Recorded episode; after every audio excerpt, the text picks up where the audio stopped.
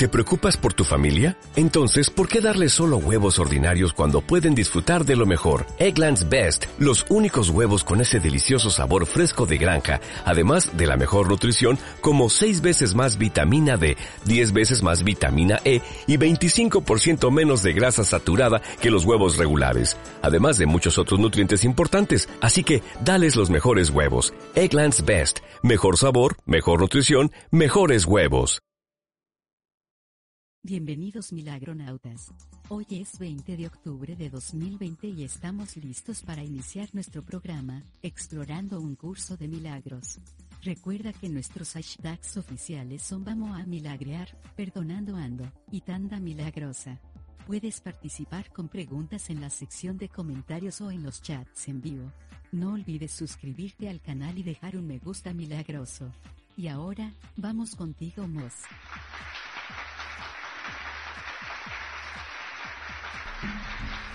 Hola, ¿qué tal querida familia? Ya estamos listos, dispuestos, felices, contentos y todo lo demás para poder dar inicio hoy a esta exploración, exploración de este día, de este maravilloso 20 de octubre 2020.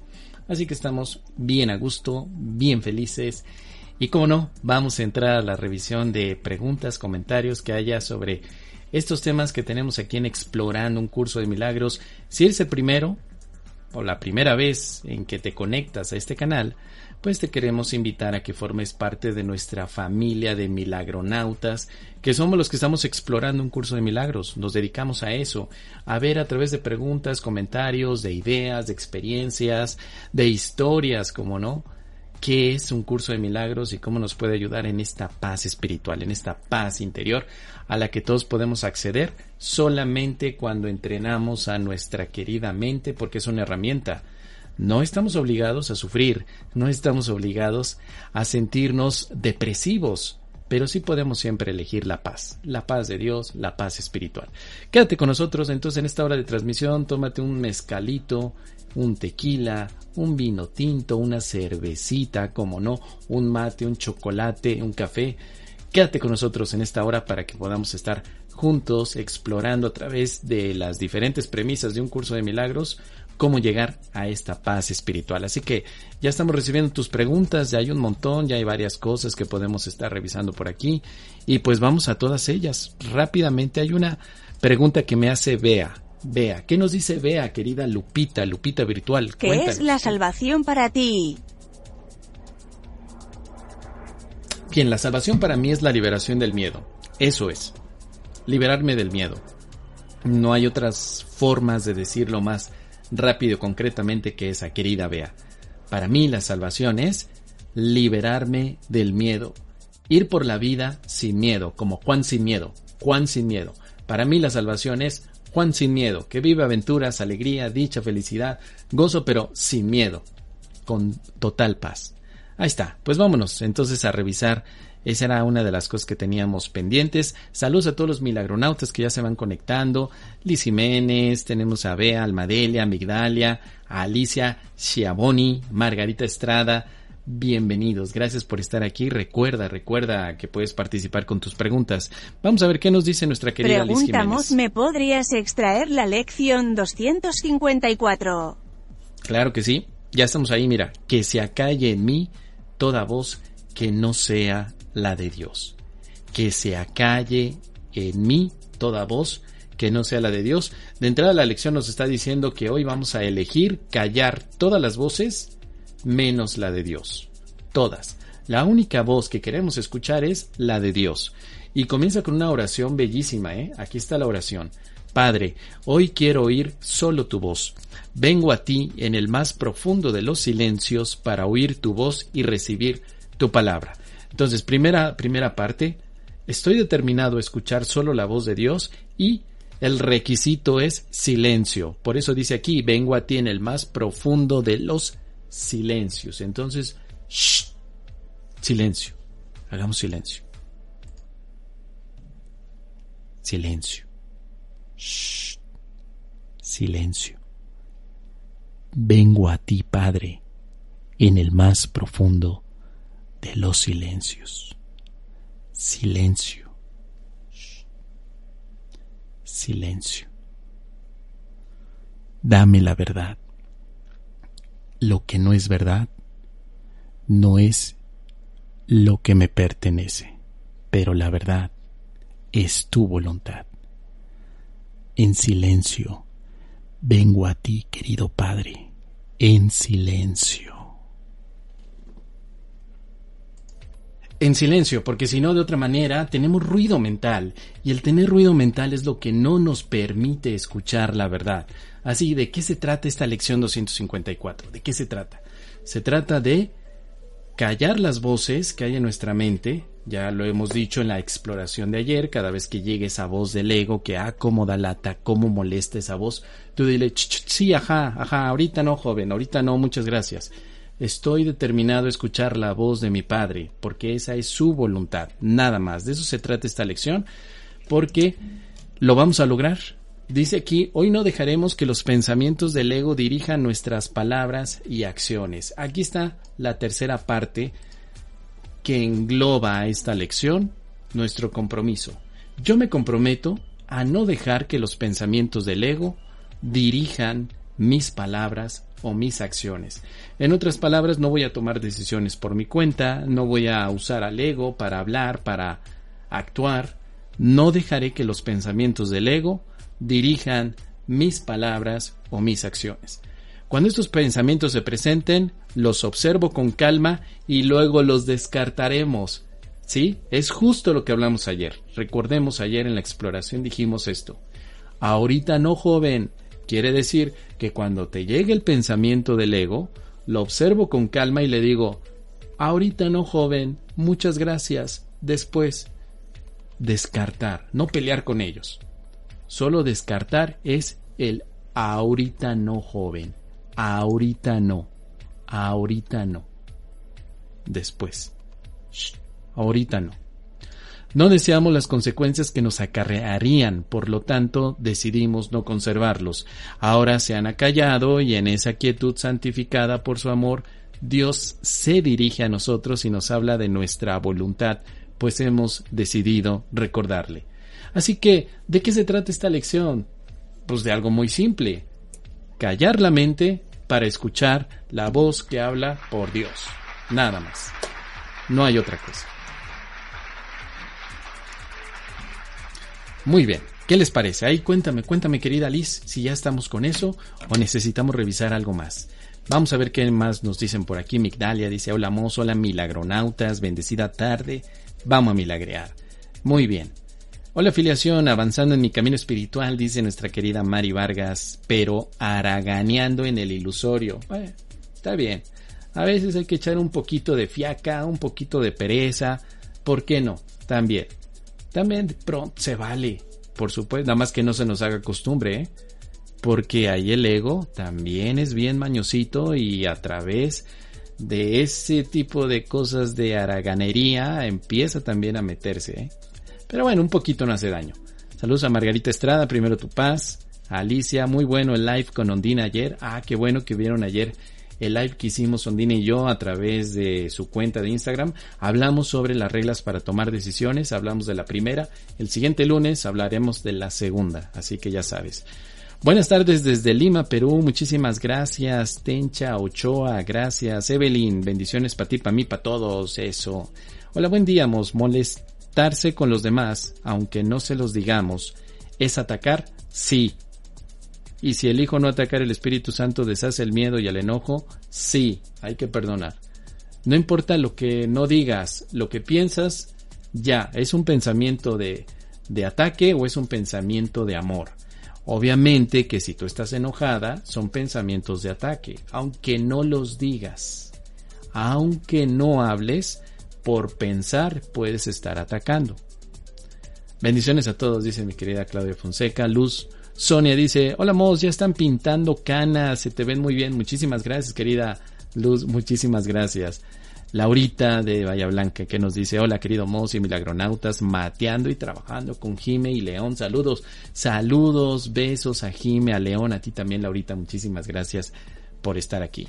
Bueno, mientras llegan más preguntas, no hay preguntas, no veo que haya preguntas, no hay, no hay, no hay, nomás no hay. Yo creo que todo está perfecto.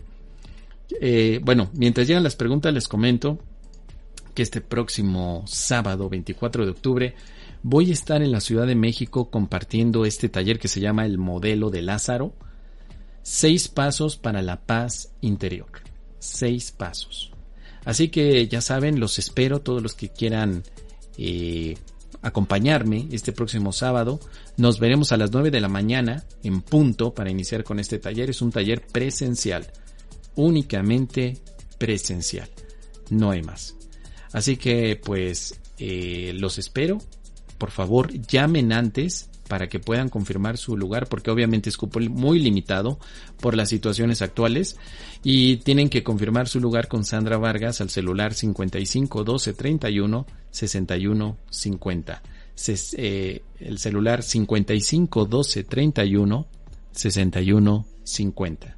Así que ya saben, ahí nos podemos ver este próximo sábado, ya es este sábado ya, ya que falta, cuatro días, en cuatro días nos vemos, de 9 de la mañana a 13 horas del día vamos a estar con el taller del modelo de Lázaro, un taller muy emotivo, de mucha práctica, con seis pasos que te vas a llevar para que puedas recordar la paz, recordar el amor, recordar que todo se puede ver desde una solución que no has identificado pero que ya está en tu mente. Así que allá nos vemos. Estoy seguro que vamos a disfrutarlo y este mismo taller ya está también para Mexicali. Nos vemos en Mexicali con este taller el 15 de noviembre. 15 de noviembre, ahí nos vemos en Mexicali. Voy a llevar también mis libros de Primero Tu Paz para los que gusten adquirir uno. Pues en ese momento lo puedo firmar, le puedo, les puedo agradecer a través de un pequeñito escrito que les ponga allí. Ya saben, los que estén interesados me dicen y yo voy a llevar los libros con mucho amor y con mucho cariño. Hola Mos, ¿cómo puedo entrar a la plática de ayer? Con Ondina, pues búsquenla en su Instagram, Instagram arroba Ondina ahí está, ahí está. Ah, pues ahí está Ondina Pilca, ya la vi, ahí está nuestro chat en vivo. Ahí está, dice, buenas tardes, aquí recordando el presente y explorando qué me falta, qué me falta para llegar a la paz. Muy bien, querida Ofelia. ¿El modelo de Lázaro no se puede hacer por internet? Claro que sí, pero en este momento todavía no lo tenemos marcado, todavía no hay eh, fecha para un webinar del modelo de Lázaro. Vamos a ver si más adelante, con todo gusto. Yo creo que podríamos hacerlo quizá para enero, febrero del próximo año. Hacemos un webinar. Todavía no tengo la fecha, pero podría ser, ¿sí? Mientras tanto, pues los que puedan estar en la Ciudad de México o también en Mexicali, pues allá nos veremos. Y si no, pues lo voy a programar probablemente para enero o febrero un pequeño webinar. Vamos a ver, ¿sí? Todavía andamos ahí acomodando, porque ese taller del modelo de Lázaro está totalmente para que sea presencial. La verdad es que hay un montón de cosas que presencialmente pueden eh, disfrutarse. Pero bueno, prometo hacer algún tipo de adaptación para que sea un webinar. Las ideas no abandonan su fuente, me dice mi querida Luz Sonia. Así es, no abandonan su fuente. Siguen en la mente. La mente es la fuente, querida luz. Nunca abandonan su fuente es porque siempre están en la mente. Jamás. Es imposible que tú digas, bueno, ya no lo voy a pensar y entonces la idea salió de tu mente y se fue a otro lugar. No, sigue en tu mente. Las ideas no abandonan su fuente. Lo que puedes abandonar es la fuente y conectarte a otra fuente. Hay dos fuentes, la fuente del ego y la fuente del Espíritu Santo. Entonces, las ideas del ego no abandonan su fuente, se van a quedar ahí. Pero tú no tienes por qué vivir las ideas del ego. Abandona la fuente del ego y conéctate o enchúfate a la fuente del Espíritu Santo, que es básicamente el cambio de mentalidad. Abandonas la mente errada del ego y te conectas a la mente recta del Espíritu Santo. Interesante, ¿no? Está re bueno eso cómo me enchufo a la mente del Espíritu Santo, pues con la práctica del perdón. Todo un curso de milagros es un enchufe, es conéctate, enchúfame, enchúfame al Espíritu Santo. Eso es el curso de milagros, totalmente. Muy bien. Mientras llegan más preguntas, porque creo que no hay, qué bueno, me da mucha alegría. Estaba revisando por aquí también agradecer a todos los Patreons que nos han estado apoyando todos los mecenas milagrosos que están distribuidos entre Patreons y miembros de YouTube. Los mecenas milagrosos están apareciendo en la pantalla. Muchísimas gracias. Patreons, Nanis, José Acevedo, Elisa M, Marlene Calderón, Araceli, González, Asunción Castillo, Aldo Elena, Casa, Gladys González, Josué Correa, María Victoria, Fabio. Gracias, patrones milagrosos, por el apoyo de cada mes para que estos programas sigan adelante. Y por supuesto, ahora también gracias a todos los miembros de YouTube que se acaban de integrar tenemos a, C, a Emily Brandi, tenemos a Javier Maldonado, Lu Maldonado, Claudette, Silvia Carsolio, Alicia Saldaña, Mada Fernández, Olga Oliveros, Bea y Satya. Muchísimas gracias, de verdad. Les agradezco un montón por todo este apoyo. Ya saben que si quieren apoyar al canal, pues en la pantalla están apareciendo los sitios y lugares donde pueden hacer eh, donativos y apoyo para que el canal siga adelante. Ahí andamos. Muy contentos con todo esto. Muchísimas gracias de verdad. Liz Jiménez dice, preguntamos a mi esposo, lo asaltaron. ¿Me podrías decir qué significa? Yo te diré que no significa nada. Pero en un proceso de psicoterapia, la pregunta te la haría a ti el psicoterapeuta, ¿qué significa para ti? Porque en realidad no significa nada, pero para ti ¿qué significa? Y a raíz de eso se puede ver entonces qué perdonar. Si tú dices no significa nada para mí, pues entonces no hay nada que perdonar y seguimos al siguiente tema. Pero si para ti tiene un significado, tenemos que ver qué es y si es algo relacionado con el miedo, se debe perdonar. Yo te diría, pues no significa nada. Lo único que tiene significado es el amor de Dios. Nada más. No hay otro significado. En fin, coméntame un poquito más, querida Liz Jiménez, y pues ahí vemos, vamos viendo qué otra cosa podemos sacar. Ahora sí nos dice, vea, ¿puedes extraer el contenido de la 238? Claro que sí. Qué bueno. Pónganme a chambear, por favor. Díganme. Porque pues yo ando aquí bien a gusto, viendo comentarios, eh, colocando los flyers. Pónganme a chambear. Dime, Mos, por favor. Busca esta lección. ¿Qué quiere decir? Eh, a ver, 258, ¿no? Ahí está. Que recuerde que Dios es mi objetivo. Bueno, ¿de qué se trata esta lección? Solo tengo un objetivo que es Dios.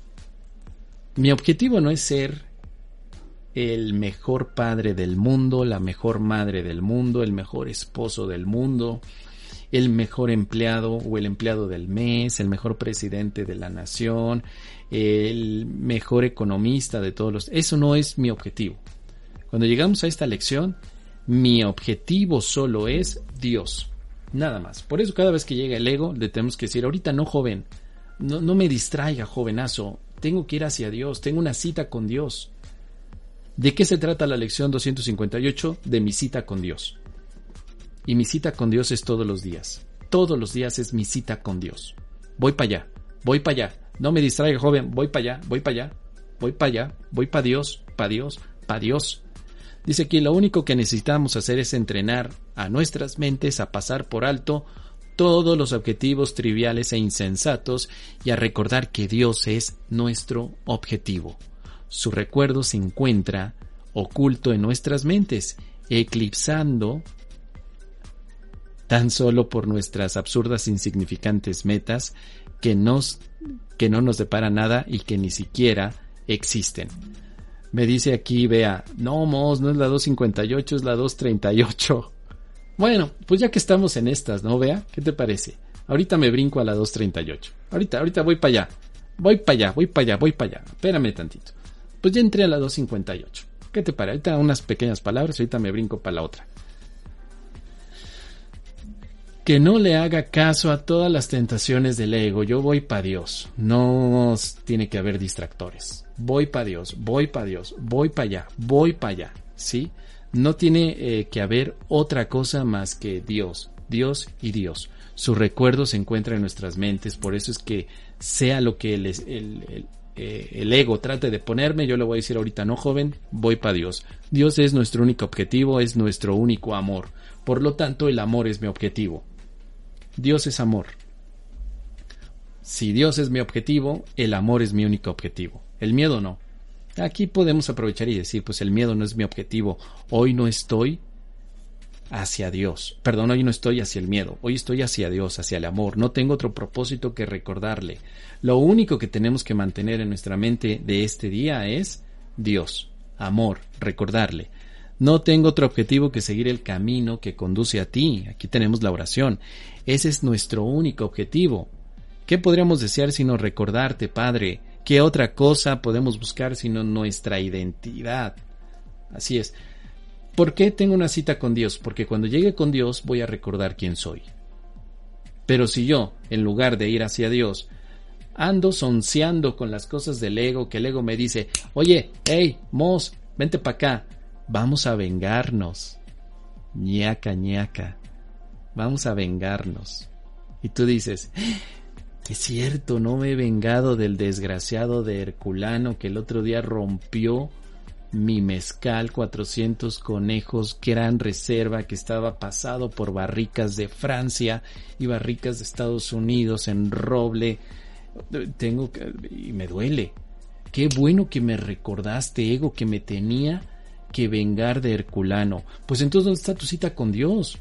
No puedes hacer un alto para vengarte, tienes que pasar de largo la venganza porque es un, una ilusión, es un engaño nos está engañando el ego a través de estas ideas.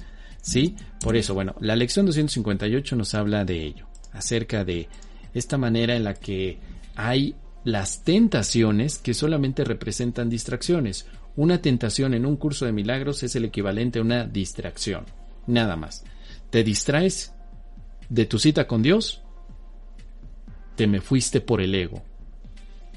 Y no, pasa nada, ¿eh? si a lo mejor tú en algún momento te has distraído, solamente date cuenta, amiga, date cuenta, amigo, te me estás distrayendo, ey, no te me distraigas, ey, ey, no te me distraigas, vente para acá, tenemos una cita con Dios, por eso es que muchos de nuestros hermanos de camino nos van a recordar eso, ¿eh? De pronto, oye, che, no te distraigas, recuerda, vas con Dios, ay, es cierto, es cierto, aquí ando sonciando, se me fue, se me fueron las cabras al monte. Eso también cada vez que yo digo se me van las cabras al monte es porque me estoy distrayendo. Se me van las cabras al monte son las tentaciones del ego. Se me van las cabras al monte quiere decir que estoy escuchando los pensamientos del ego y allá ando yendo como cabrita al monte como él. No, no, no, no. Vente para acá.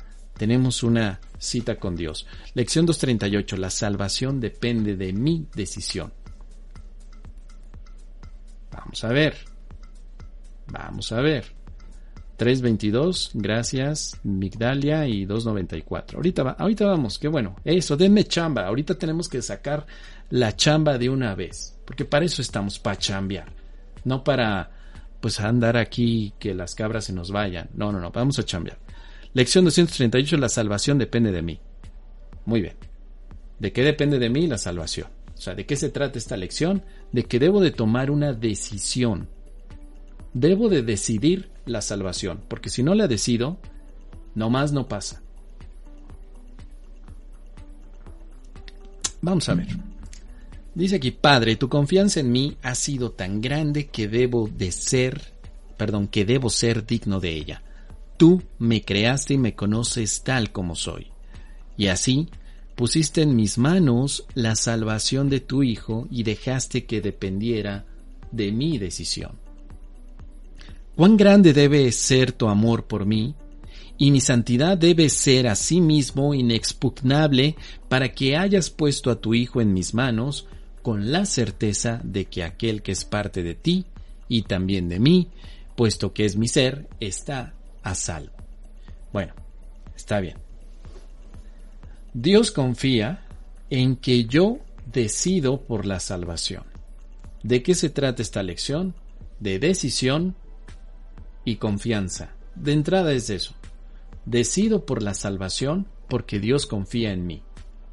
Por eso. Dios no me salva. Dios me dio la salvación. Es un regalo. Ahora, el regalo está puesto en la mesa. Dios ya lo puso. Pero solo falta que yo me decida por el regalo de la salvación, nada más. Aquí en este sentido yo te podría decir, milagronauta, que la salvación es un regalo, que cuando tú lo abres, ¡fum! se borra el miedo. Tú abres el regalito y ¡fum! se nos va el miedo. Ya no hay miedo. Se va. Se va. Pero necesita la, necesitamos la decisión. O sea, ¿de qué me sirve que el regalo esté en la mesa si yo estoy con los brazos cruzados, con miedo, atemorizado? El regalo lo tengo enfrente, pero yo de brazos cruzados. ¿Qué hace falta para recibir el regalo? Abrir los brazos, tomar el regalo, abrirlo, ¡fum! La salvación se hace presente. Es el regalo que Dios ya nos dio. Nos dio en la condición de ser su hijo. Claro, Dios no, nunca nos ha puesto una prueba a ver si mereces la salvación. A ver, hijo, vamos a ver si mereces la salvación. ¡Pum! Una prueba, otra prueba, una enfermedad, un asalto, un dolor. No, no, no, esas pruebas no las pone Dios.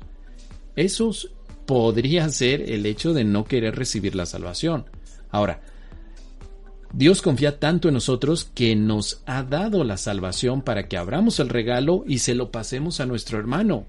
Así como tú te puedes ver de manera individualizada, también puede ser de ayuda en el sentido de que cuando tú aceptes la, la salvación, se la pasas a tu hermano, ¿sí?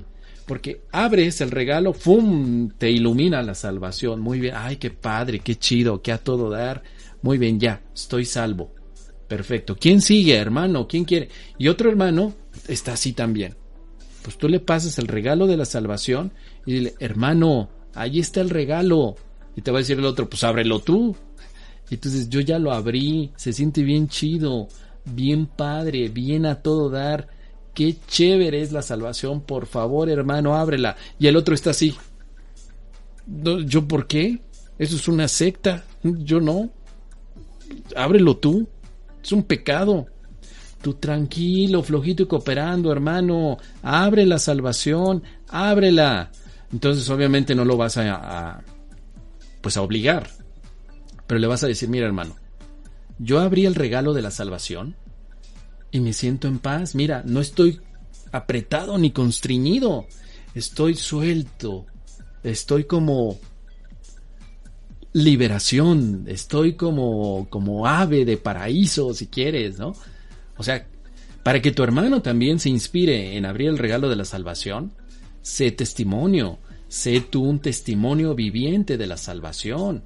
Sé tú una experiencia de paz, de perdón, de alegría, de, de soltura, de... Mira, como dijimos el otro día, la salvación equivale a la liberación de los desechos, obviamente mentales, pero en esta analogía, alguna vez hablamos de los desechos corporales. Se parece mucho a cuando tú has estado estreñido, cuando tú te cambias de casa o vas a viajar y de pronto dices, ay, ya llevo cuatro días sin nada, voy al baño y no sale nada. Y dices, ay, ¿cómo me siento? Me siento así, mira, estreñido. ¿Qué es la salvación? Cuando tú vas al baño, ¡fum! y sale todo lo que estaba atorado en tus intestinos y dices, ay, bendito sea Dios, ay, qué bien, ya pude, ya pude, ya salió. Ah, bueno, si sientes ese placer cuando tú logras liberarte del estreñimiento físico, ahora imagínate lo que se siente cuando tú te logras liberar del estreñimiento mental. Uy, pues se siente mucho mejor. Es una liberación tremenda. Por eso es que esta lección nos está hablando del compromiso que tenemos sobre la liberación, de aceptar la liberación la salvación y la liberación del miedo son exactamente lo mismo. Mi Padre confía en que yo acepto, que yo me voy a acercar a abrir el regalo y a vivirlo. Por eso dice aquí, hoy volvemos a hacer otra pausa para pensar en lo mucho que nos ama nuestro Padre y cuán querido sigue siendo para Él, su Hijo, quien fue creado por su amor y en quien el amor de su Padre alcanza su plenitud. Entonces, tercer punto de esta lección importante. paremos, paren prensas, paremos, hagamos una pausa para pensar en lo mucho que nos ama nuestro Padre. ¿Ya hiciste esta pausa? La pausa es, a ver, dejo todo lo que tenga que hacer, todo. Dos minutos de pausa, ni siquiera estamos pidiendo dos horas, dos minutitos de pausa. Siéntate en un lugar tranquilo y di, voy a pensar en cuánto me ama mi Padre, en cuánto me ama Dios. ¿Ya pensaste en cuánto te ama Dios? ¿No? Pues de eso es la práctica del día de hoy. Ese es otro de los compromisos que tenemos. La salvación depende de mi decisión porque también hago una pausa para reflexionar en cuánto y en lo mucho que me ama Dios. ¿Cuánto me amará Dios que no me dejó perdido? ¿Cuánto me amará Dios que me da regalos todos los días? ¿Cuánto me ha de amar Dios que nunca ha estado lejos de mí? Me ama y dice después, y cuán querido sigue siendo para él su Hijo, quien fue creado por su amor y en quien el amor de su Padre alcanza su plenitud. ¿Cuánto me ama Dios que sigue amando a su Hijo? ¿Cuánto, ¿Cuánto me ama Dios que me ha permitido ver que este mundo es un sueño? ¿Cuánto debe de ser su amor? Reflexionar en ello es el objetivo de esta lección también, ¿eh? ¿Ya lo hiciste? ¿Ya te diste cuenta cuánto te ama Dios? ¿Ya pensaste, ya reflexionaste en ello? Porque de eso se trata. Está interesante, ¿no? Déjenme ver algunas preguntitas. Dice Silvia, Mo, si el perdón también es una ilusión y ninguna ilusión existe, ¿cómo lograr el perdón verdadero? Dándote cuenta que todo es una ilusión y dejando de sufrir. El día que tú digas, ya me di cuenta que todo lo que percibo es una ilusión, se acaba entonces y alcanzas el perdón verdadero. Justo es eso, querida Silvia. ¿Cómo alcanzas el perdón verdadero? Cuando descubres que todo lo que ves es una ilusión y ya no sientes miedo. Ahí alcanzaste el perdón verdadero. Bueno, Déjenme ver los demás puntos. Tenemos otra por aquí, 238. 294, eh, ¿no? Ah, no, 322 primero con Migdalia. Migdalia nos está preguntando acerca de la 322. Vámonos. 322. Muy bien. Tan solo puedo renunciar a lo que nunca fue real. Entonces, eh, ¿De qué se trata esta, esta lección? Renuncia a todo menos a Dios, porque Dios es real. Renuncia a todo menos al amor, porque el amor es real. Yo renuncio al miedo, renuncio a la separación, renuncio a la pérdida, renuncio al dolor, renuncio, renuncio y renuncio y renuncio y renuncio. Lo que no puedo hacer es renunciar a Dios. Lo intenté.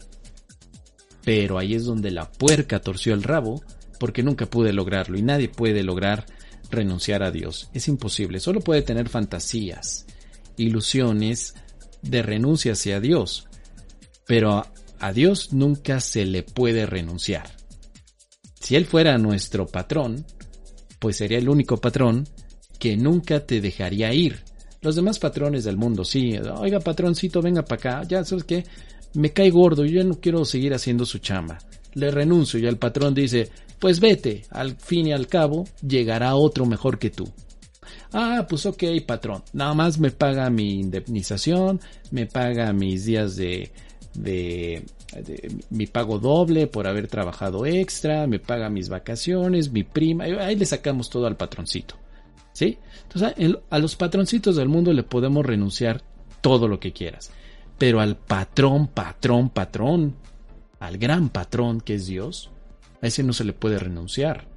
Tú le dices, patrón Dios, te renuncio y Dios dirá, sí, ajá, hijo, ajá, seguramente. No, aunque tú trates de renunciar a Dios, Dios te sigue. Él está ahí esperándote. Date cuenta de la parábola del hijo pródigo. Ahí se ve como el hijo derrochador le renuncia a su padre, dice, padre, dame mi herencia y me pelo de la hacienda. dame lo que me corresponde de mi herencia, me pelo de esta hacienda, voy a derrochar el dinero y me voy a nuevas experiencias. Entonces fíjate cómo en la parábola del hijo pródigo aparece justo la renuncia o el intento de renuncia a su padre.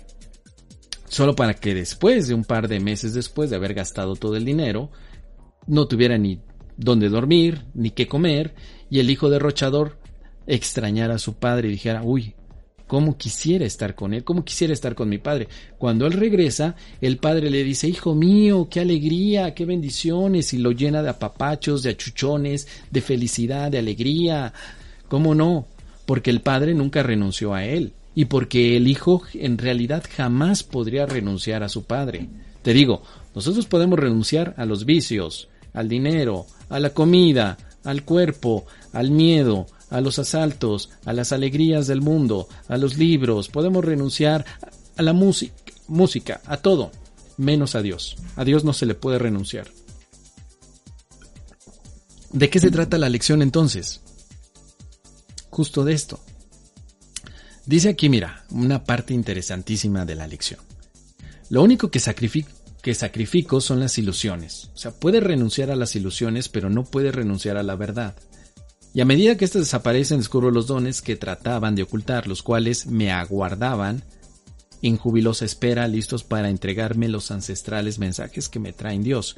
En cada don suyo acepto que yace su recuerdo, y cada sueño sirve únicamente para ocultar el ser que es el único Hijo de Dios, el ser que fue creado a su semejanza, el santo ser que aún mora en él para siempre, tal como aún mora en mí. Básicamente lo que hemos comentado, solamente renuncias a ilusiones, nada más, no hay otra cosa. Eh, el recuerdo de Dios está contigo porque no puedes renunciar a Él verdaderamente. Se, seguirá contigo, o sea, Dios es para siempre.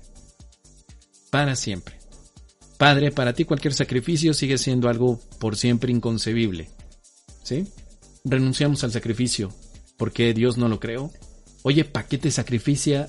perdón, ¿para qué te sacrificas? ¿Para qué? ¿Qué vas a ganar sacrificándote? ¿Que Dios te ame? Buena noticia, no, Dios no necesita que te sacrifiques. No, no, no. No es necesario.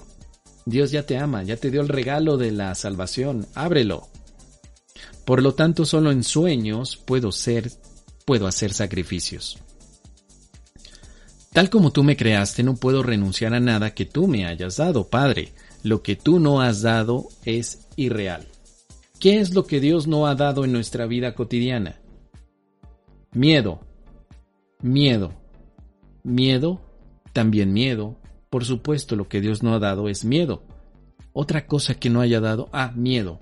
¿Qué se me escapa? Miedo. ¿Algo más? Sí, claro, el miedo. ¿Por qué el miedo? Porque del miedo surge la culpa, la pérdida, la muerte, la enfermedad, los asaltos, los robos, la carencia, todo, todo surge del miedo. Si Dios no nos dio el miedo, no lo vivamos, no es necesario, no estás obligado a vivir con miedo. Al contrario, úchala, úchala de aquí. Pelar gallo, miedo, váyase, váyase de aquí. Yo solamente acepto lo que Dios me dio. ¿Qué me dio Dios? Paz, amor, júbilo, los dones. Básicamente los dones de Dios son eternos. Los regalos del ego duran poquito y se van. Se van. Ok. Dice por aquí, ¿qué pérdida puedo anticipar sino la pérdida del miedo y el regreso del amor a mi mente? Bueno, la salvación es perder el miedo. ¿Quién va a extrañar perder al miedo? Oye, fíjate que se me perdió el miedo. Lo estoy buscando. No, no, no, no, ya no lo busques. Si ya lo perdiste, que se vaya. Qué bueno. Mejor vamos a encontrar los dones de Dios. No trates de volver a buscar al miedo. ¿Qué es lo que nos pasa? Eh? Luego como estudiantes decimos, oye, fíjate que hace, no sé, unos 20 días que no siento miedo. Estoy extrañado, qué raro. ¿Cómo que no? Yo debería de sentir miedo. Tú, tranquilo, ni lo llames. Si ya no sientes miedo, eh, que se vaya. No, no, no lo extrañes, no tengas nostalgia al miedo, por favor. No, no, no. Ya se fue. A pelar gallo, ya se fue, ya. ni lo invoques. ¿Para qué? Si ya el miedo se fue, deja que se vaya. Oye, pero es que se me hace extraño, yo debería sentir culpabilidad, sentir miedo. No, no, no, tú no deberías eso. Tú solamente en paz en este momento y ya se acabó. Pero bueno, como tenemos esas costumbres de que yo debería sentir miedo, tenemos que quitar esa creencia. Bueno, muy bien, ahí está. Lección entonces 294 es la que sigue. Dice por aquí Verónica, galletitas de Lego. Claro. Siempre son las galletitas de Lego las que están ahí lanzando, ¿no? Para que tú la veas, la tentación. Ah, el miedo. Necesito ir al miedo. No, no, no. Oye, pero es que el otro día, fíjate que me dijeron que hay que abrazar a nuestros miedos. ¿Para qué? Si no existe, mejor abraza a Dios, que sí existe. ¿Para qué abrazar a tu miedo? No, no pierdas tiempo. Tenemos una cita con el amor de Dios, recuérdalo. 224. ¿Cómo no? Mi cuerpo es algo completamente neutro. ¿De qué me habla esto de la neutralidad del cuerpo? ¿Qué significa neutro? Que ni fu ni fa. Para mí esta es la lección del ni fu ni fa. Así. Oye, ¿de qué se trata esta lección 294 de que mi cuerpo es algo completamente neutro? Pues que mi cuerpo ni fu ni fa, ni de aquí ni de allá, ni pa' acá ni pa' ni pa aquí, eh, ni esto ni el otro. O sea, eso es la neutralidad. Ni avanza ni retrocede, sino que está en un punto neutro. Como en los automóviles que tienen la transmisión de velocidades. Velocidad 1, velocidad 2, velocidad 3, velocidad 4, velocidad n. ¿Cuál es la velocidad n? Es la velocidad de ni fu ni fa. O sea, ni avanza ni retrocede, tan solo lleva la inercia, pero llega un momento en que la inercia se acaba y se queda quietecito. Es igual, tu cuerpo lleva una inercia, ahorita en este momento lo tienes pero en friega loca con un montón de actividades. Ahorita en este momento tu cuerpo tal vez no es neutro, porque tú dices, yo lo veo que anda del tingo al tango, del tilingo lingo, ahí, se anda moviendo mi cuerpo. Hasta cuando está acostado en la cama, que se da vuelta para aquí, que se da vuelta para allá. Yo nunca lo veo neutro. Al contrario, mi cuerpo es pero si bien activo. Y déjame contarte del cuerpo de mi sobrino, ¿no? Mi sobrino tiene cinco años y ya le dijo el médico que es hiperactivo, que tiene el síndrome de la hiperactividad. ¿Cómo va a ser un cuerpo neutro si se está moviendo todo el tiempo? Ah, claro, lo que pasa es que todavía no, no lo neutralizas. Lo tienes en friega, eso sí, ¿Cómo neutralizo al cuerpo? Primero, no lo mandes adelante, no lo mandes atrás, déjalo quietecito a través de tu mente. Fíjate lo que nos dice aquí. Solo soy un hijo de Dios. Primero, no soy un cuerpo, soy un hijo de Dios. Esta frase ya nos está diciendo cómo parar al cuerpo, neutralizarlo soy un hijo de Dios. Entonces la manera en la que tú vas a neutralizar a tu cuerpo es te sientas, cierras tus ojitos, respiras, exhalas y dices, soy un hijo de Dios. Después, ¿cómo iba a poder ser también otra cosa? ¿Acaso creó Dios lo mortal y lo corruptible? O sea, el cuerpo es mortal y corruptible. ¿Ok? ¿De qué le sirve al bien amado Hijo de Dios lo que ha de morir? El cuerpo muere. Al Hijo de Dios no le sirve un cuerpo que muere. No como casa ni como identidad. No. ¿De qué me sirve a mí un auto que se descompone? ¿De qué me sirve? Mejor un auto que esté en buenas condiciones, pero el auto no es mi casa, solamente lo voy a ocupar para transporte, no para vivir allí. Imagínate, voy a ir a la concesionaria. Debe un automóvil, joven. Claro que sí, jovenazo. ¿Cuál quiere? un Mercedes-Benz, un eh, BMW, eh, un Volkswagen. Eh, ¿Qué, automóvil quiere? Y le digo, deme uno para vivir allí. Me van a decir, ¿qué? Aquí no vendemos automóviles para que viva en ellos. vendemos automóviles para que se transporte. Ah, caray. ¿En serio? Yo pensé que los automóviles eran para vivir en ellos. No, jovenazo, aquí no, no hay de ese tipo de automóviles. Los automóviles son medios de transporte. ¿Qué es un cuerpo? Es un medio de transporte. ¿Por qué quieres vivir en tu cuerpo? No, no, no. En un curso de milagros no hay ejercicios que te digan, siente a tu cuerpo. Más bien siente a Dios, porque tú vives en Dios. Date cuenta cómo no hay ningún ejercicio que te dice, respira y siente a tu cuerpo. Siente la conexión de la energía que proviene desde las plantas de tus pies hacia la coronilla. No hay ninguno, en ninguna parte del curso, porque el curso nunca te lleva a que sientas lo que no existe. Te lleva a que sientas lo que sí existe. Por eso es que el cuerpo lo puedes neutralizar cuando dejas de sentirlo, como tu casa. Sin embargo, lo que es neutro no puede ver la muerte. También, eso es muy importante, pues allí no se han depositado pensamientos de miedo ni se ha hecho de ello una parodia del amor. La neutralidad del cuerpo le protege mientras siga siendo útil. Una vez que no tenga ningún propósito, se deja de lado. No es que haya enfermado, esté viejo o lesionado. ¿Sí? Cuando ya no tiene propósito, el cuerpo se deja a un lado. No quiere decir que el cuerpo se enfermó esté viejo o murió, solo que se dejó de lado. Nada más, se dejó de lado. Es como un automóvil. Tú cuando ya no utilizas un automóvil, lo dejas de lado en tu garage. Ahí queda, hasta que lo vuelvas a usar.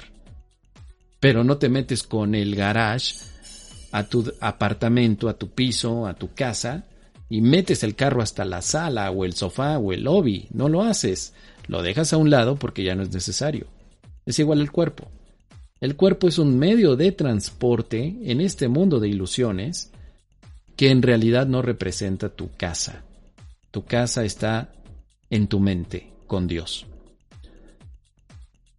Cuando ya no, cuando se hace un lado, simplemente no tiene ninguna función, ya no es necesario, se le desecha. Por eso aquí la invitación es que hoy no vea en el cuerpo más que esto. Y aquí viene lo que vamos a practicar. Algo que es útil por un tiempo, apto para servir. Útil por un tiempo, apto para servir. Ya lo dijimos. Útil por un tiempo, como un automóvil, pero además como un servicio, que se conserva mientras pueda ser aprovechado y luego es reemplazado por algo mejor. ¿Sí? Esta lección es desapego al cuerpo. Es el ni fu ni fa. Oye, ¿qué onda con tu cuerpo? Ni fu ni fa. Me desapego de él. Sí, pero yo te veo con un cuerpo. Gracias, pero yo no lo soy. Al contrario, este cuerpo es un medio de servicio. Este cuerpo está para servir. ¿En qué le puede servir este cuerpo al Espíritu Santo? Ah, en comunicar ideas. Con la voz, con la presencia, con la sonrisa, con la mirada. Claro, es limitado, no es para siempre. Por eso dice aquí, mi cuerpo padre no puede ser tu hijo. Si yo soy tu hijo padre, entonces yo no puedo ser mi cuerpo. Así de simple, es lógica. Mi cuerpo no puede ser tu hijo. Como yo soy tu hijo, entonces yo no soy mi cuerpo. Ah, perfecta lógica, sin ningún problema. Dice, lo que no ha sido creado no puede ser ni pecaminoso, ni inocente, ni bueno, ni malo. O sea, aquí lo que me está diciendo es que ni fu ni fa. Si Dios no ha creado el cuerpo, entonces el cuerpo ni fu ni fa. Ni es bueno el cuerpo, ni es malo. Ni es pecaminoso, ni es inocente. Simplemente es neutral. Lo ponemos en modo neutral. Por lo tanto, que me valga, pues, de este sueño para poder ser de ayuda en tu plan de que despertemos de todos los sueños que urdimos. Esto quiere decir finalmente que el cuerpo, ahora dentro del sueño, solo es un medio de ayuda, así como tu teléfono celular es un medio de ayuda y puede ser útil y puede ser servicial tu teléfono celular, también el cuerpo. Pero no lo hagas tu casa, no lo hagas tu identidad, solamente, míralo como un medio de apoyo. Ahí está. Muy bien. Vamos a seguir adelante, querida familia. Ahí vamos, ahí vamos, ya está lo del cuerpo, déjenme ver. ¿Qué otra pregunta hay? Saludos a Dora, que por aquí nos dice desde Colombia, gracias que desde Bogotá, gracias querida Dora por estar aquí. Sigamos, ahí vamos, ¿eh? Tenemos un montón de cositas, pero qué bueno.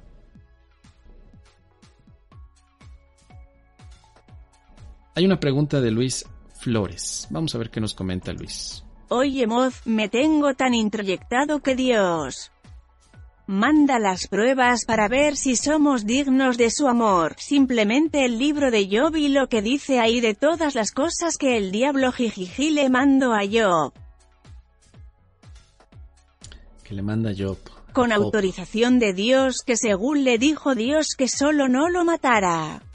Sí, si Job se hubiera dado cuenta que en realidad no era Dios el que le mandaba las pruebas, sino que era su propia voz, la de Job, que se estaba poniendo pruebas a sí mismo, no hubiera tenido que vivir todas estas aventuras. Aún así, Dios estuvo con él, solamente que Job no se daba cuenta. No se daba cuenta porque él tenía la idea, como muchos de nosotros, que todo lo que estamos viviendo es una prueba de Dios. Así que ahora llegamos al curso de milagros y nos damos cuenta que Dios no pide sacrificios, no pone pruebas, que Dios al contrario nos está dando sus regalos, sus dones. No seamos entonces como Job. No escuchemos una voz diferente a la de Dios.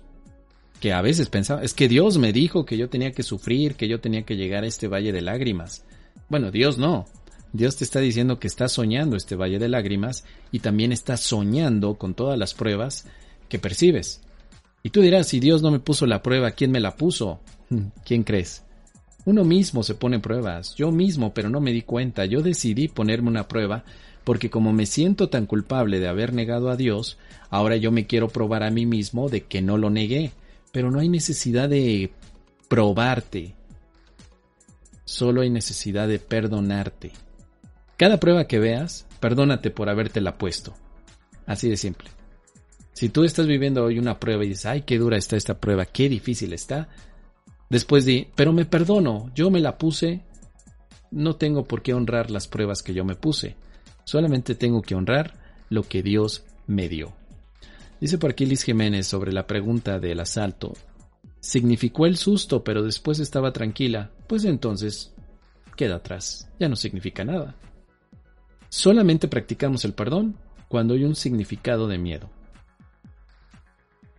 significó, vamos a poner un ejemplo, es que el asalto significó pérdida, muerte, carencia, odio. Uy, entonces hay muchos significados de miedo, claro, hay que perdonar eso. El asalto no, no, no. Hay que perdonar pérdida, carencia, muerte, eso es lo que hay que perdonar. Pero si dices, bueno, fue el susto, pero en este momento pues, estamos tranquilos, ¿Hay resentimientos? No, tampoco hay resentimientos. Ah, pues no significó nada. Demos vuelta a la hoja y sigamos adelante porque tenemos una cita con Dios. A veces tratar de explicar estas cosas, de que, oye, ¿qué significó? Fíjate que el otro día iba caminando y que se me cruza un gato negro. ¿Qué significa eso? Pues nada. Solo que un gato negro pasó. ¿Qué significa que un gato negro pasa frente a ti? Significa que un gato negro pasó enfrente de ti, nada más. Oye, pero es bueno, es malo. ¿Qué significa para ti? Nada. Ah, entonces solamente significa que un gato negro pasó frente de ti. Eso es neutralidad. No hay emociones asociadas, no hay significados asociados de dolor. Neutralidad. Si tú estás en la neutralidad del cuerpo como ilusión y de los eventos del mundo como ilusión, entonces no te distraigas pélate la cita con Dios. Porque mira, tú vas corriendo, voy para la cita con Dios, voy y se te atraviesa el gato negro. ¿Qué significa el gato negro? Y si te, paras ahí a tratar de analizar, ya caíste en la galletita del ego, ya caíste en la trampa del tamagotchi. Tenemos que ser lo más prácticos, rápidos y seguir adelante. Tengo una cita con Dios que nada me distraiga, no tengo por qué estar analizando lo que es neutral. Lo neutralizado no requiere análisis. Y por el otro lado, pues tampoco le busquemos tres pies al gato, ¿no? Oye, pero ¿qué quiere decir el gato negro? Es que el otro día lo vi y lo soñé. Dime, por favor, ¿qué quiere decir el gato negro? Volvemos a invertir la pregunta. ¿Qué significa para ti? ¿Qué es para ti? Significa muerte. Ah, perfecto. Entonces vamos a perdonar la creencia de la muerte. Pero no al gato negro. El gato negro no tiene nada que ver. Él es neutral. Solo que tú le estás colocando un significado. Muy bien. Perfecto, ahí tenemos ese punto. ¿Qué otra cosa teníamos pendientes, queridos milagronautas? Muy bien. Pregunta, ¿qué es el reino en un curso de milagros?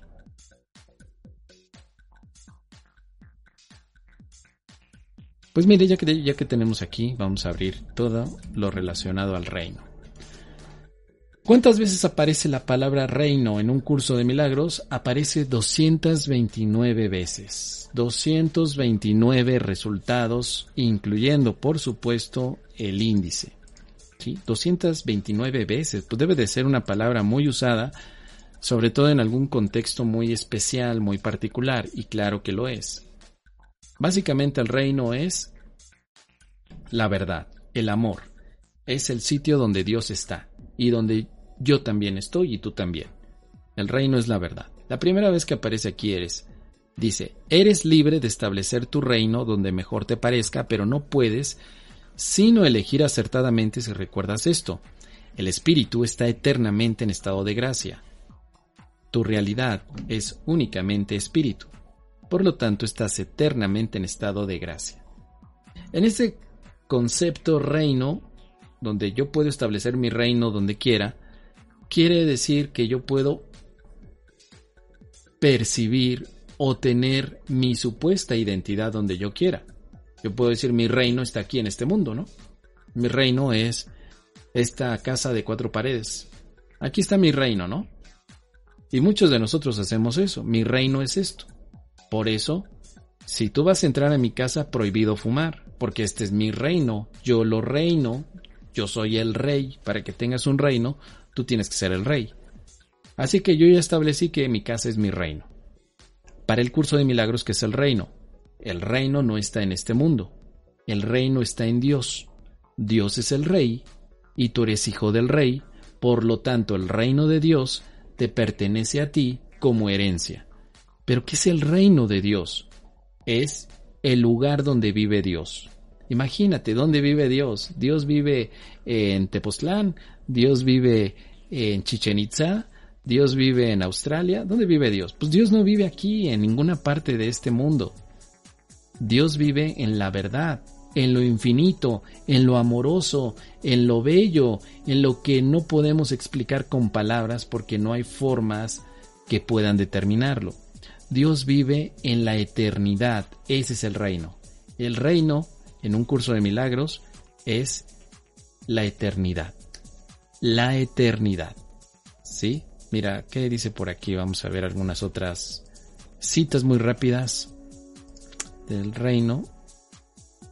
Tu reino no es de este mundo porque te fue dado más allá de él. Tu reino tampoco son las personas, ¿no? Porque muchas veces dice, oye, mira, te presento a mi mujer. Este es mi reino, yo reino en este cuerpo error. Error y por eso hay tanto dolor en las relaciones interpersonales, porque piensas que la otra persona es tu reino. Oye, te presento a mi hijo, mira este chamaquito, ve nomás, se parece a mí. Este es mi reino, yo lo reino a él. Yo soy el rey, él es mi hijo. Y te das cuenta que el chamaquito de pronto crece y no te hace caso, no te pela y, empieza a tener conflictos contigo, se es rebelde. Ah, ¿Qué pasó con mi reino? Se me está desmoronando es que tu reino no está en este mundo. Nada en este mundo puede ser tu reino. El único reino que existe es el cielo. Fíjate lo que dice aquí en esta sección. Es difícil entender lo que realmente quiere decir, entre comillas, el reino de los cielos está dentro de ti. Esto se debe a que no es comprensible para el ego, que lo interpreta como si algo que está fuera estuviese dentro lo cual no tiene sentido. La palabra dentro, entre comillas, es innecesaria. Lo más adecuado decir es lo siguiente. Tú eres el reino de los cielos. Y aquí es donde parió la abuela. Porque si yo soy el reino de los cielos, es una responsabilidad importante. Yo tengo que gobernar este reino. Pero no soy el yo que estoy apuntando hacia mi cuerpo. Es el yo espiritual que se corresponde con Dios. Soy el reino de los cielos. El reino de los cielos no está separado de mí, yo soy el reino de los cielos. El rey del reino de los cielos es mi Padre, y yo soy su Hijo. Por eso, juntos vivimos el reino de los cielos. Pero cuando yo me olvido que soy el reino de los cielos, vengo a este mundo y trato de marcar mi territorio. Hay ejemplos donde podemos verlo cotidianamente.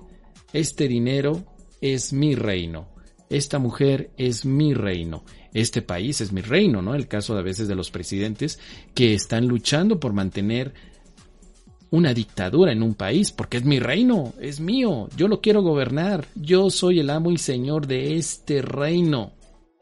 Pero el curso de milagros dice, no, el reino de los cielos no tiene forma, no tiene fronteras, no tiene forma, no tiene límites, no tiene sabor, color, no tiene bandera el reino de los cielos eres tú en una identidad espiritual. Y, si quieres lo podríamos incluso equiparar con el tema de la, de la, del Cristo, ¿no? alguien por ahí preguntaba, oye, ¿qué es el Cristo? El Cristo es el reino de los cielos. Es la identidad del Hijo de Dios fuera de este mundo. Eso es el reino. ¿Qué te parece? Tú también tienes un reino, fíjate que tu espíritu creó pero no es el mundo. Tu reino nunca está en el mundo, jamás. Mi reino no es de este mundo, lo dijo el Maestro Jesús, y tú también lo puedes decir hoy. Cada vez que estés peleando que la herencia familiar. Ay, es que mis hermanos no se ponen de acuerdo, porque la casa me toca a mí. No, y el otro me la está peleando. ¿Qué estás defendiendo? ¿Un reino que no es tuyo? No pierdas tiempo en defender eso. Ay, es que no me quieren pagar el choque que le dieron a mi carro. Y ya llevo una pelea tremenda. ¿Qué estás defendiendo? ¿El carro es tu reino? Cuidado. Cuidado con el reino que defiendes porque te puedes perder en él. No defiendas nada de este mundo para que entonces no tengas un reino en este mundo. Recuerda, todo aquí te lo estás prestando. Este mundo es un préstamo total de lo que tú crees que puedes hacer aquí. O sea, yo creo que puedo aquí jugar a ser víctima, pues me presto a mí mismo a victimarios. Yo creo que puedo jugar aquí a ser victimario, pues me presto a mí mismo víctimas. Y así vamos, en un juego tremendo, porque no existe este mundo. El único que existe es Dios y su Hijo, y nosotros somos el Hijo de Dios. Muy bien, Ahí está, querida Luz, ojalá que te sea de utilidad. Sé que el tema es da para más, pero por lo menos ahí andamos, rascándole un poquito a las cosas. Dice Claudio Fonseca, gracias, Mos, te amo. Y a la afiliación, yo también a ti, querida Claudia, y a toda la afiliación, como siempre. Muy bien, vamos a, a revisar entonces lo último, con qué terminamos, qué tenemos aquí. Gracias por aclararme la pregunta, amadísimo Mos. Gracias a ti, querida Liz. Bendiciones a todos los milagronautas y pide una tanda milagrosa para todos. Tanda milagrosa para ti, para mí, para todos, con aplauso. Claro. Así tiene que ser. Muy bien. Bueno, pues ya, creo que ya es momento de retirarnos, agradeciendo a todos los que se han conectado. Muchísimas gracias por sus comentarios, por sus preguntas. Eh, hoy por la tarde tenemos clase de un curso de milagros, clase colaborativa en punto de las 7 de la noche. Nos vemos aquí por las redes para seguir compartiendo esta experiencia de la lectura de los diferentes capítulos del texto. Así que conéctate hoy. Hoy, conéctate hoy a las 7 de la noche vamos a, a tener una clase muy interesante que va a quedar grabada, por supuesto, pero que puedes participar en vivo no solamente en las redes sociales, sino también en nuestra sala Webex, la sala del perdón. En la pantalla a las 7 te salen todos los datos para que te puedas conectar donde tú quieras. Dice, Mos, espero mañana puedas responder mi pregunta. ¿Se te pasó? ¿Cuál fue la tuya, Rick? Aquí está. Lecciones de un curso de milagros. ¿Por qué al principio las lecciones te llevan por las ramas primero antes de llegar a la raíz? Por miedo. Porque tenemos tanto miedo que a veces queremos primero las ramas y ya cuando liberamos gran parte del miedo, querido Rick, ya estamos listos para ir a la raíz.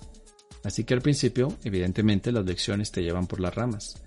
Porque de otra manera no podríamos entrar a la raíz. Cuando hay tanto miedo de por medio, nos asusta pensar que negamos a Dios. Así que tenemos que practicar ramas, perdonar a la gente, eh, liberar muchísimas de las creencias que están en una capa de ramas, una capa muy superficial, es necesario. La pregunta se parece mucho a ¿por qué una persona que nunca ha hecho ejercicio en su vida debe primero tener acondicionamiento físico durante varios meses para después correr un maratón? Es exactamente la misma pregunta, ¿no?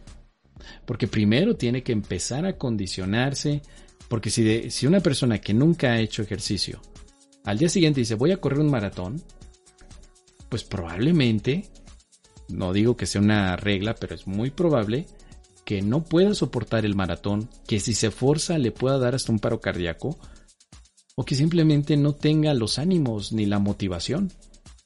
Entonces todo tiene que ir, sobre todo en este mundo de ilusiones, paso a pasito. Aquí en el mundo de las ilusiones es paso a pasito y a veces es rama con rama. Ahí andamos como changuitos, en una rama, en otra rama, en otra.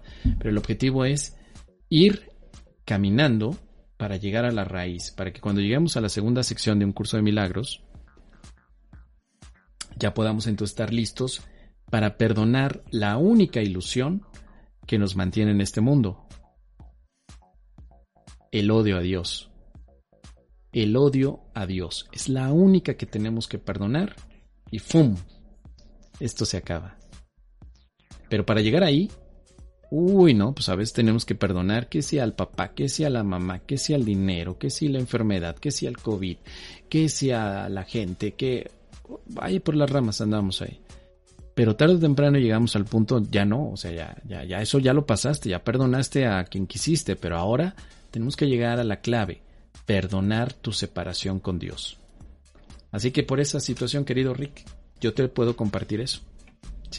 Pero si alguien más quiere compartirnos, ya saben, ahí en, en los comentarios lo puede hacer. Si te gustó el video, puedes dejar un me gusta milagroso, puedes suscribirte porque eso ayuda mucho a que YouTube lo siga compartiendo con los demás.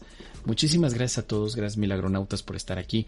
Nos vemos entonces hoy por la tarde en punto de las 7 de la noche con la clase colaborativa y si no, pues el día de mañana estaremos conectados aquí una vez más en Explorando un curso de milagros. Conéctate un poquito antes para que puedas mandarnos preguntas y comentarios.